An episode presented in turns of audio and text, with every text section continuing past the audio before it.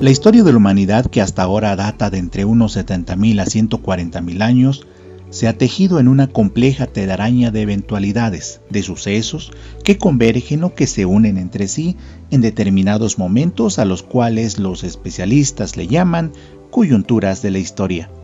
Esas coyunturas en realidad son espacios de tiempo en las cuales ocurren revoluciones que cambian de tajo la forma de vida de las sociedades. La palabra revolución viene muy de la mano con la palabra evolución, y es que la evolución hace referencia a un cambio, pero un cambio lento, derivado de procesos que se van formando lentamente con el paso del tiempo. Pero la palabra revolución es un cambio, pero que ocurre de una manera drástica, rápida, no necesariamente violenta, pero eso sí, siempre radical. Lo que existe antes de ese cambio, cualquiera que ésta sea, en las ciencias sociales se le conoce como paradigma, que es como sinónimo de un ejemplo, de un modelo, de una forma de hacer las cosas con base en la manera en que siempre se han hecho esas cosas.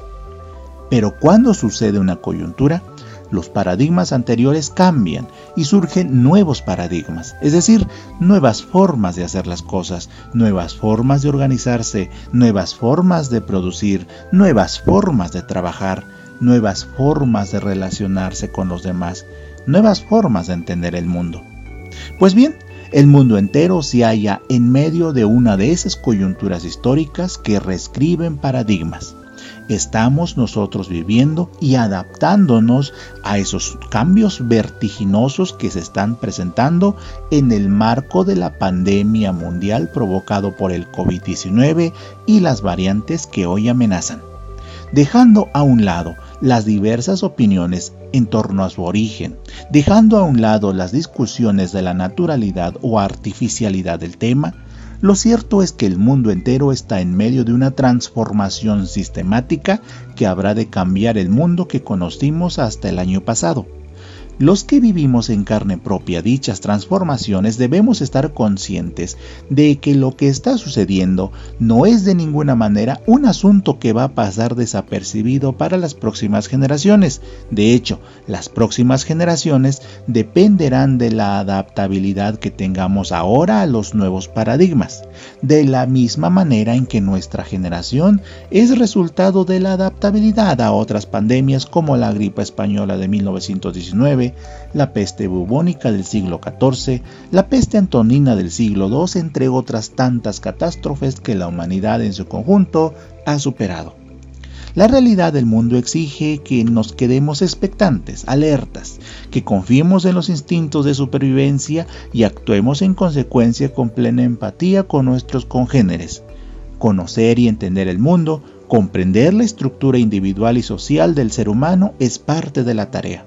Para ello, es indispensable conocer la esencia de eso que forma dicha estructura en la que todos en el mundo vivimos, la economía. Pues bien, ¿qué es la economía?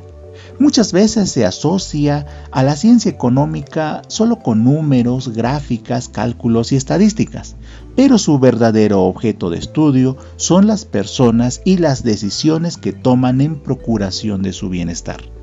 Por lo tanto, esta ciencia social estudia los medios que las personas utilizan para satisfacer sus necesidades mediante los recursos disponibles que, por lo general, siempre son escasos. La toma de todo tipo de decisiones diariamente abarca personas, empresas y gobiernos. Todos ellos tienen que administrar la disposición de recursos y la escasez de estos.